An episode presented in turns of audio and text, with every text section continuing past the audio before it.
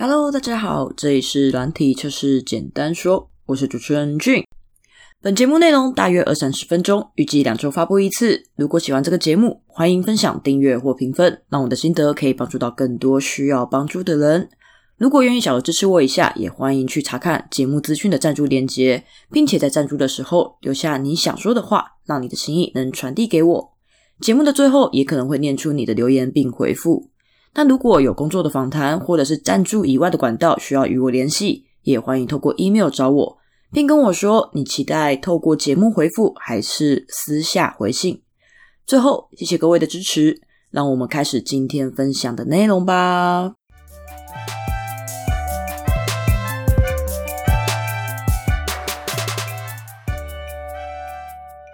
你的话，可能想问一下听众朋友们，没有一种时候会觉得公司的梦想很远大，或者是那个目标好遥不可及，似乎都与自己没有什么关系？我有时候也会有这种感觉，所以就在这一集来分享给大家，聊一下我自己在遇到这个状况之后做了什么探索。然后，我稍微归纳一下我在思考的方式一个脉络。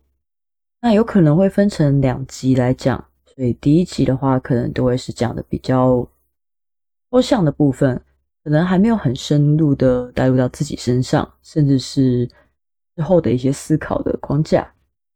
下一集比较会带一下框架的东西，那这一集的话，就大概讲一些概念上的东西。那我自己的话会用，有很好玩啊，就是想要把英文单词组在一起，所以我就用三个 D：define、decide 跟 driven。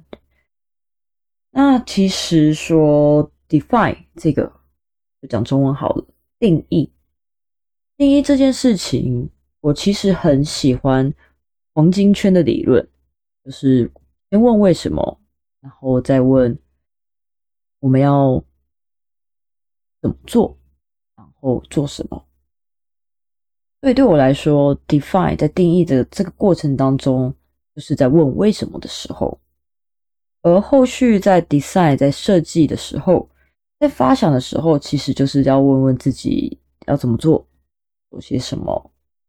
那最后 driven 的部分，其实我会用以前我现在好像有在博客上面写过的，但那个已经是好几年前写的。是 PDCA 的一个法则来去不断的去实行，那就很像在跑 Scrum 一样，只是那是我个人的 Scrum。那回到第一步骤就是定义，定义为什么？那定义为什么这个全部都是问句？那我们再直接一点，我们就来问一下为何存在？为何存在这件事情，其实很像有一位哲学家笛卡尔讲的。我思我在。那这边我会分成三个部分。我一开始就先想，我为什么要选这家公司？然后我就撞破头，可能也都想到的都是我怎么做，我可以在这边做什么，但还是没有办法去思考我为什么选择这家公司，为什么赚钱的管道有那么多。我却偏偏要选择我现在任职的这家公司，所以说我就开始回头喽，我就回头去思考一下，现在这家公司，我先不要管它的产品有什么好了。虽然我一开始试着从产品下手，但还是沦落到又在思考我要怎么做这个产品，我要做些什么事情，还是没有办法去回答我的问题：我为什么要选择这家公司来做这个产品？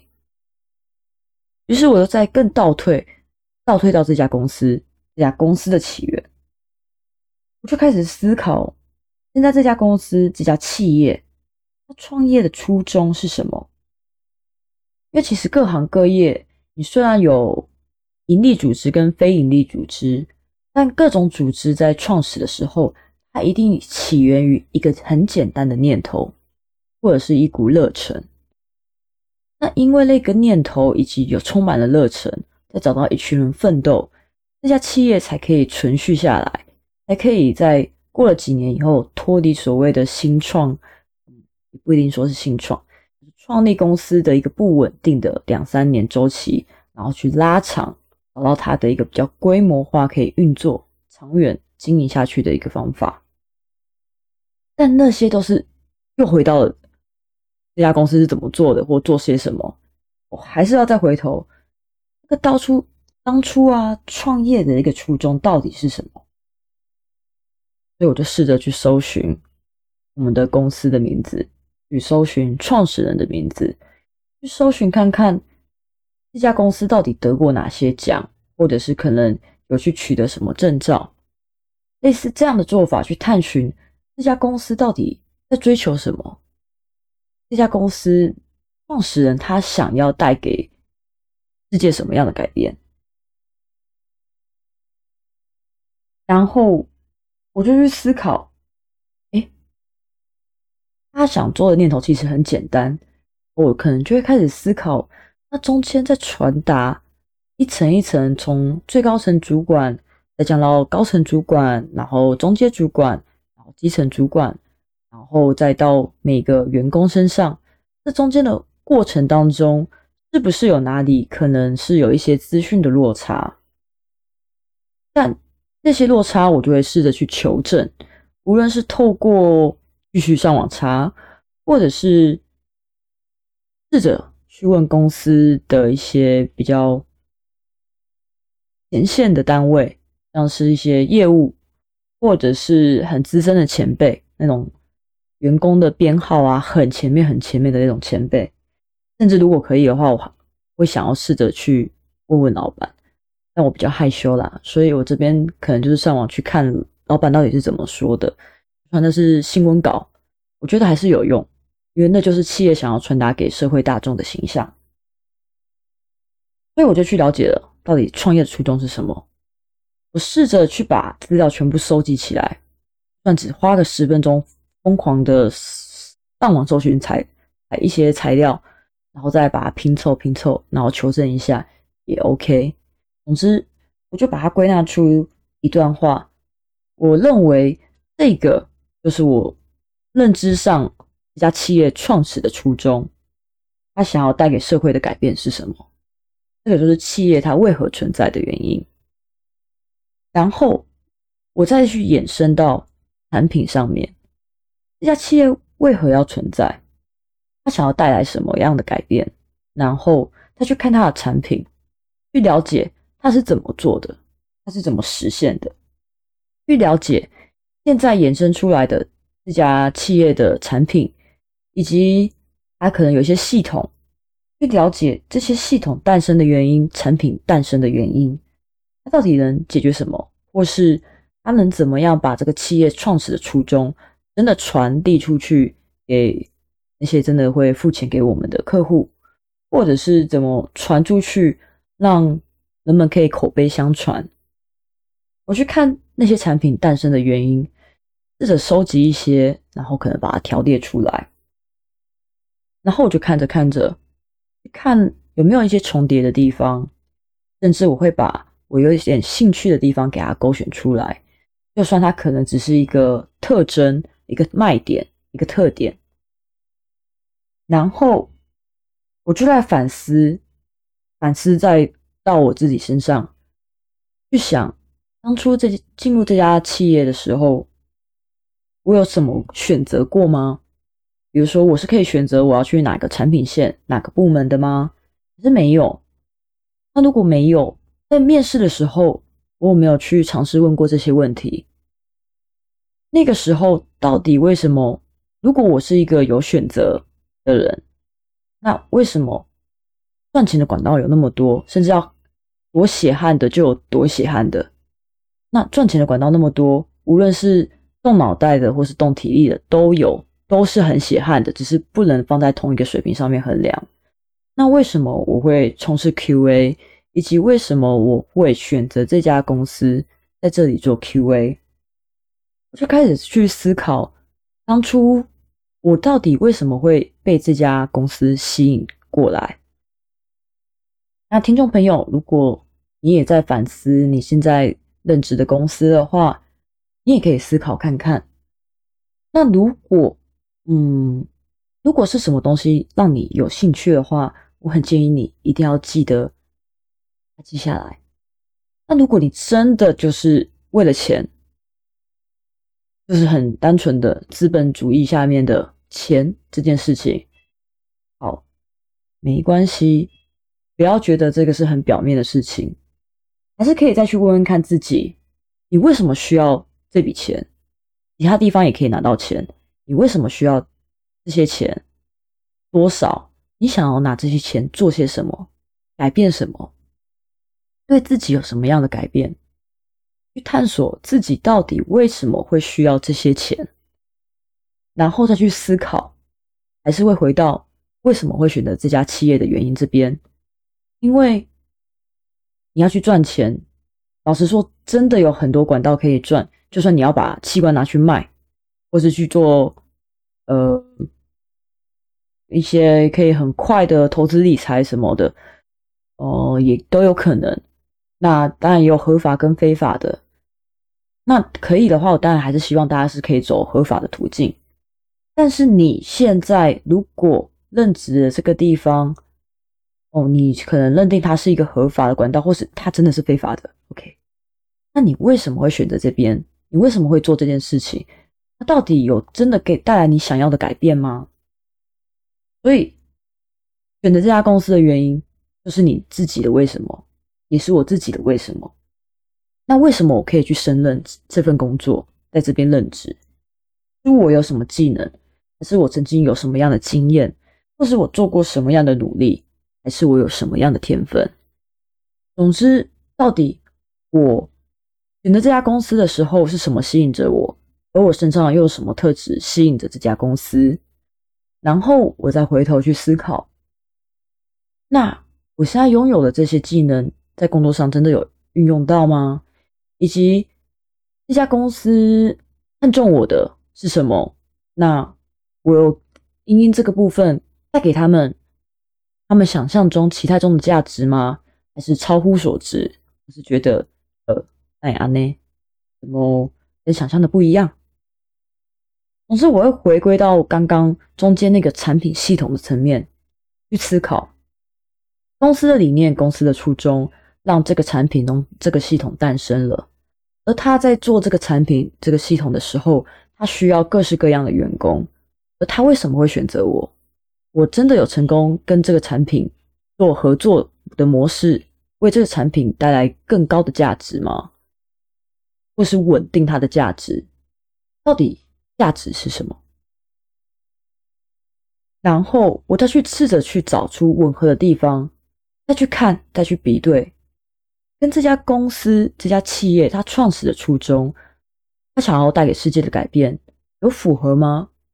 我们现在做的事情真的有符合这件事情吗？还是它是矛盾的？这边可以给大家一个参考：如果它是矛盾的，那代表这家公司可能正在恶化，它可能有一些资讯落差，它的管理阶层迟早会崩溃的。它只是一颗球。被推了一下，然后它迟早会停下来的。所以，在它逐渐缓下来、不再滚动的这个过程当中，你会发现有一些东西开始跟原本的不太一样了。那这个有可能就会是企业它想要带给世界的改变，跟他在做这个产品、做这个系统，他为什么会需要这个产品系统？它诞生的原因，以及你现在在对这个产品系统带来的价值。以及这个东西对你自己的价值当中，你有没有合作的地方？以及到底你给他的价值，你现在在做的这些事情，真的是对企业他想要带来的改变是有帮助、有串联在一起的吗？如果没有串联在一起，很有可能是在崩溃当中。那如果有串联在一起，那这家公司还蛮好的，或许在有你的帮助之下，这家公司可以越来越好哦。那这边。就是我在一个探索 define 的过程，探索为什么，探索企业为何存在，产品为何存在，我为何在这里工作，一个很哲学性的问题，为何存在？这个东西它非常的讲求感受，而不是很理性的东西。但是它可以带给自己满满的动力，让自己知道你为何而战。有时候听别人在讲，你要知道你为何而战呢？你要知道你在做什么啊？可是这些话都很表象，而且被质问这些话的时候，可能会觉得说：“哦，就这样子啊，你这样问我，难道我就会知道吗？”也不一定。所以说，我就分享一下我自己是怎么找到这个部分的定义、存在的定义、价值的定义。那我定义好之后。我就会开始去思考，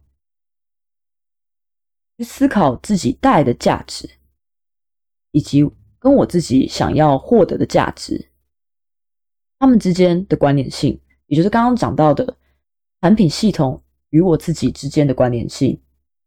因为这个关联性，嗯，如果找不到关联性的话，那会有点可怕。因为或许我只是在混日子，混一口饭吃，日子会越来越。嗯，一直过下去，但是有一天我可能就会被公司 fire 了，因为我跟他并没有在同一条道路上，我没有办法带给他价值，如同他也没有带给我什么钱以外的价值。也就是说，你没有办法在工作上面获得任何的成就。那这样子的情况下，最后就有可能会离开这家公司，无论是自愿或非自愿的。那当然，更好的就是你跟企业这个他创始的初衷是吻合的，那或许你们的结合可以带来很不一样的改变。嗯，那如果你都理清了，我们来到了去 design 去思考，我们在跟产品系统之间的磨合，我们的合作模式要怎么进行？我有什么技能可以带给他价值，以及他带给我的价值？刚刚前面有讲到这个地方。那套用在黄金圈的部分，其实要讲的就是，你到底要怎么做？你到底要在这家公司怎么做才可以带给他价值？你了解了你要怎么做才可以带来价值，而且他也可以给你你想要的一些，嗯，获利、报酬或者是所谓的价值，不一定，你可能要自己去定义，要去自己去探索自己想要什么，但。总之，你在定义好前面为何存在以及理清自己的想法以后，你应该会比较清楚自己想要什么，以及公司可能要想要从你身上获得什么，以及你想要从这家公司里面获得什么。因为我们是合作伙伴的关系，你明白那个到底彼此想要互利，然后创造双赢的契机，然后达成的那个目标在哪里以后。你就去思考怎么做，然后再来决定你做些什么。那怎么做？嗯，这个地方我们可以分成两个部分来说。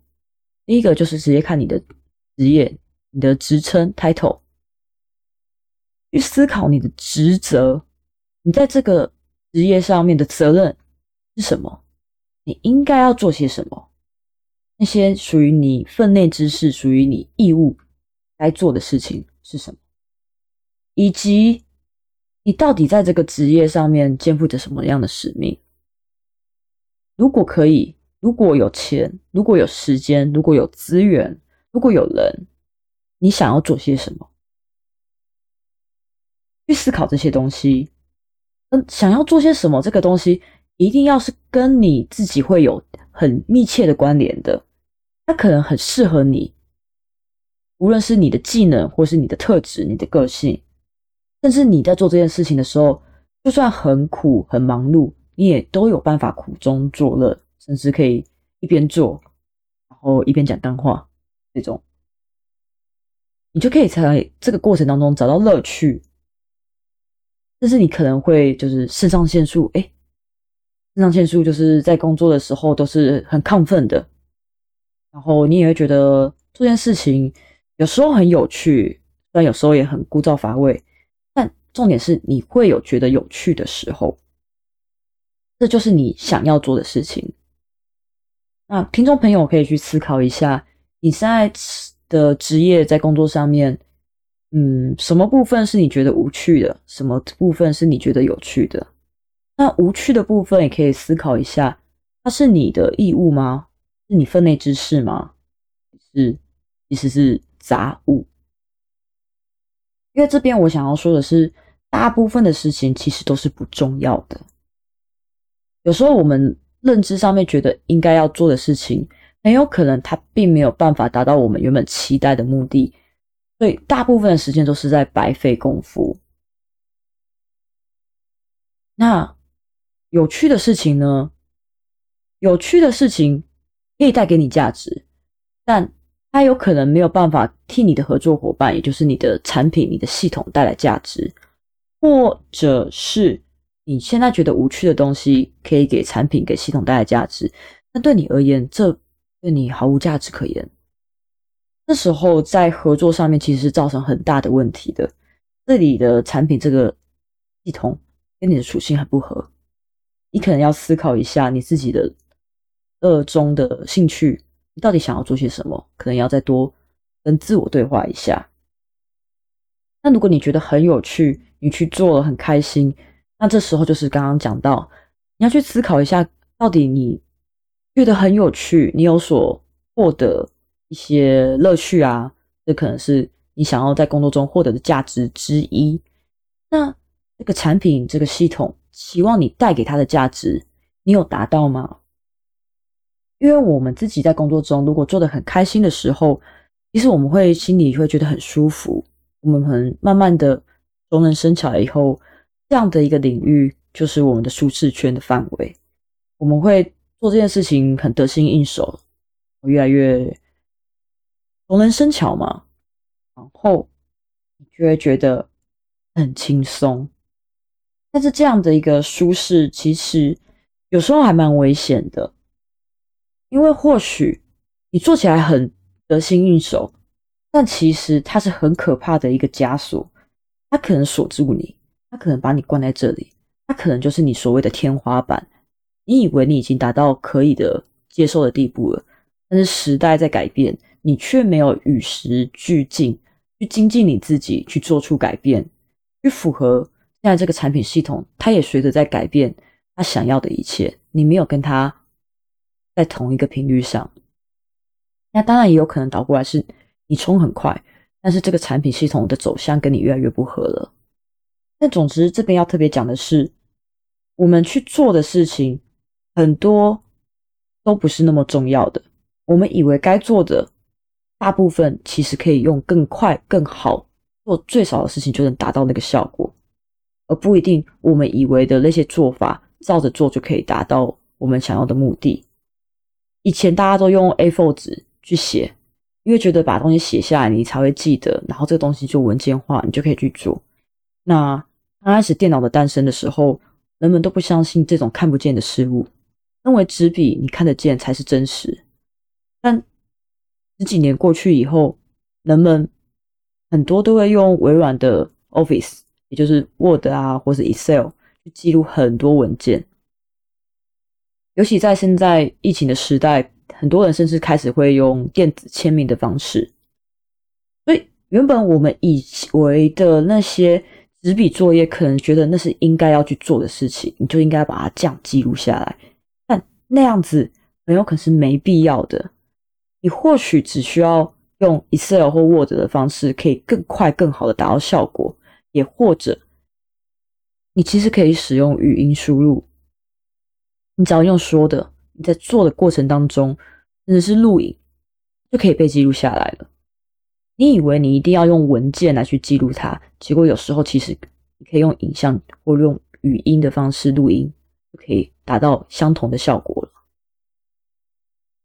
所以说，不要被方法、被既有的认知去局限住，同时也不要觉得说自己觉得做的很有趣的事情。就可以一直持续的做下去，永远都不需要去做些改变。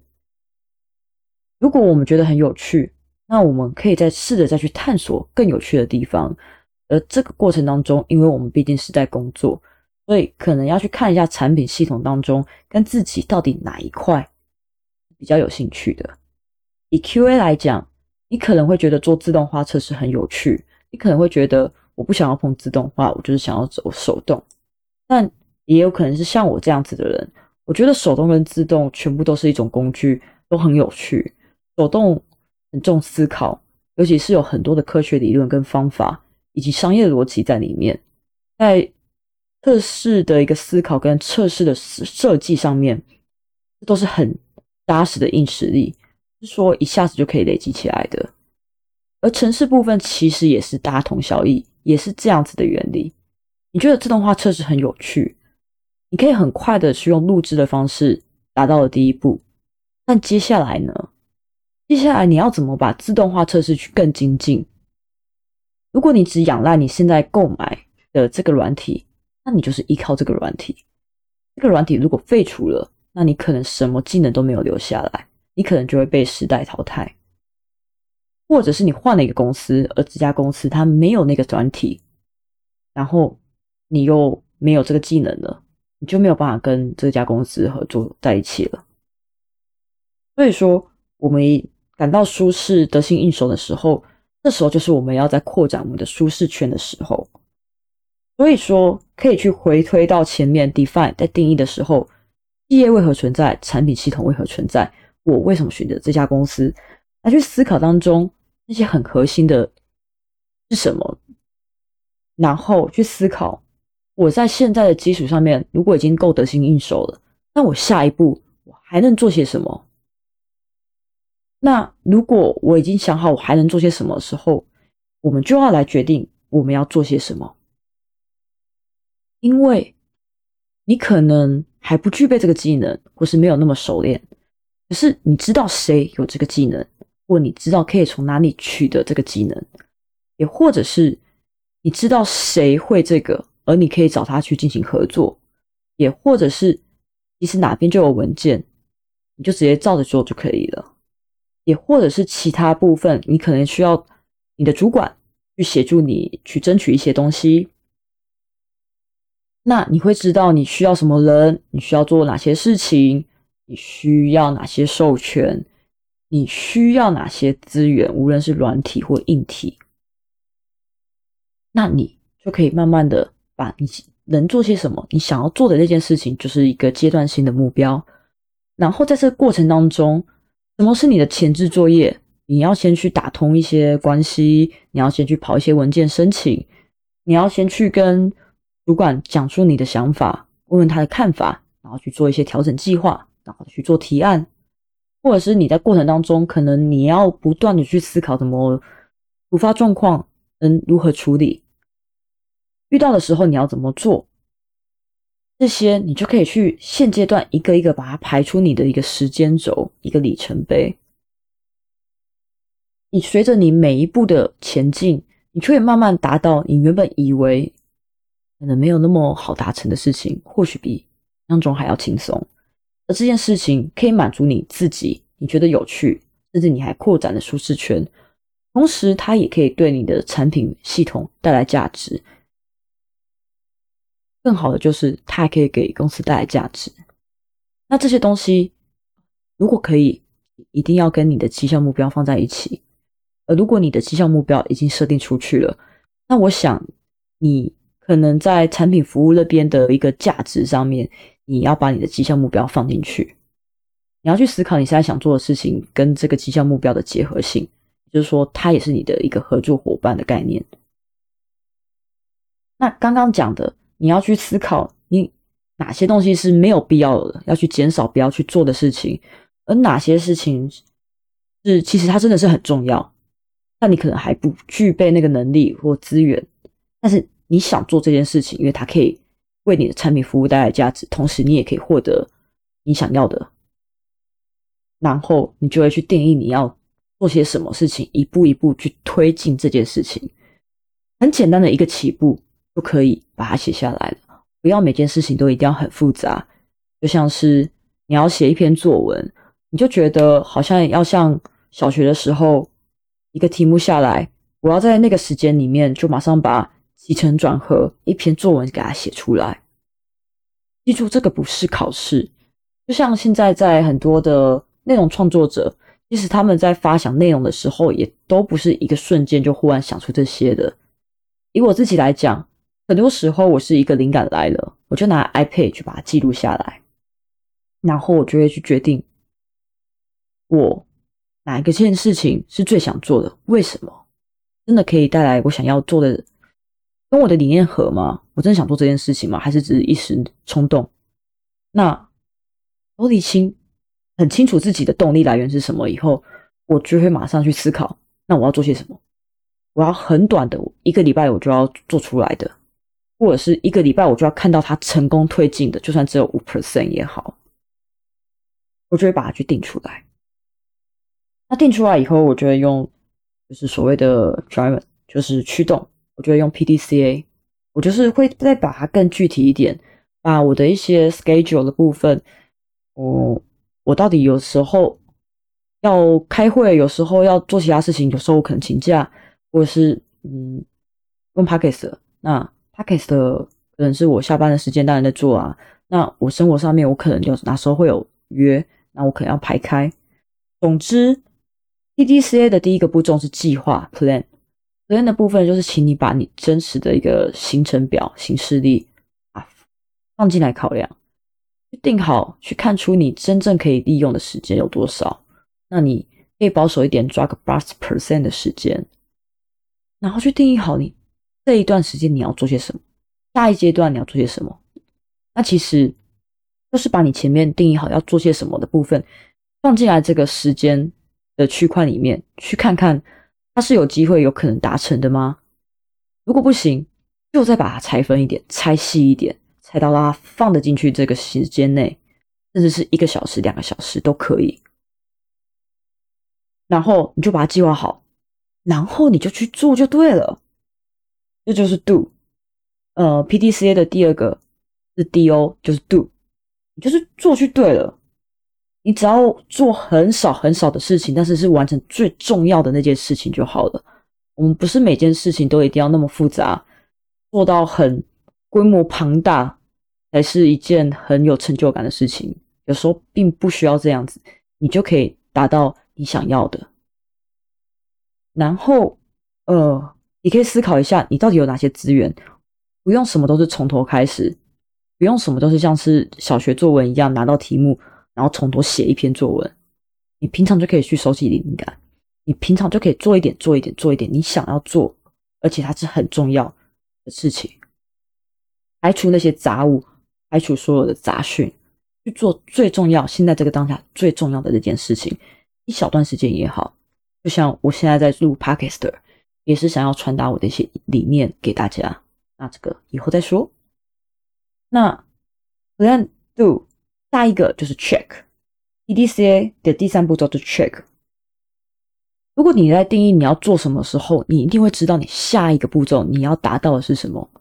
那要达到那个。那代表你前面这个阶段一定有什么东西要做到，你才可以达到下一个阶段。那你的衡量的指标是什么？你的衡量指标就是你要怎么样可以让你直接可以去做到下一件事情了。它可能很少，那它就是你要做的事情，而你就是做到它。所以 check 这个步骤，你就是去看一下你现在定义好你现在要做的这件事情，它才能让你去进行下一步。然后你去确认一下。这件事情真的跟你的下一步有关吗？还是它是一个杂物？它没有必要，它其实真的没有那么重要，只是你当初以为它很重要。去重新的去看一下，这件事情真的是现在这个当下最重要的吗？真的是跟你想要做的这件事情有相符合吗？真的是在为你的下一里路去做铺路吗？还是你像太想把这个阶段的事情做到很完美了，所以你做了太多的事情？以至于你迟迟没有办法进到下一个阶段。我们有时候真的要有舍有得，要去做一个检验，去确认，排除杂讯跟杂物。所以在 check 这个阶段，就是好好的去确认这件事情。因为当你把这件事情做了很少，但是很重要这件事情完成了，你才是真的现阶段成功了，而不是你把它做的多好多棒，但是你最重要的事情却没做到。这只是做完或是做好，但它并不是做对，它不是做出对的事情，并不是一个可以成功进到下一个阶段的事情。所以在 check 的这个步骤，可以特别留意这件事情。那最后 EDCA 的下一最后一个步骤叫 action。那其实我刚刚讲那么多，在 check 的步骤，你就会去找出这些东西跟你的目标有没有相关，跟你前后的阶段性的目标有没有相关，跟你最终想要做的一件事情到底有没有相关。你去检验这些东西以后，action 这部分就是请你马上调整，然后再去进行一次。有时候生活的智慧就是在于消除那些不必要的东西。那这个不是我讲的，这个其实是有其他的伟人讲的。那我只引用他的话，但我真的觉得很棒。我再说一次，他这句话是说，生活的智慧。就在于消除那些不必要的东西。我其我其实会觉得，我们在 ritual 的时候，很重要的就是这个概念：什么是我们现在必须要做的很重要的事情，而什么其实是我们可以舍弃，甚至是应该要停止继续的。我们要适时的停损，随时记住我们的目标，去思考我们为何而做，为何要做，然后我们要怎么做，做些什么。嗯。那这一集就是分享这些给大家。那时间稍微超时了一点，谢谢你聆听到现在。那我们这集就先这样喽，拜拜。那如果你喜欢我的分享的话，欢迎订阅或者是评分。愿意支持我的话，也可以去小额赞助，或是想要约一些工作邀约的话，也可以透过 email 找我。本集内容大概就到这边，谢谢大家的聆听。这里是软体测试简单说，我是主持人 June，我们就两周后再见喽，拜拜。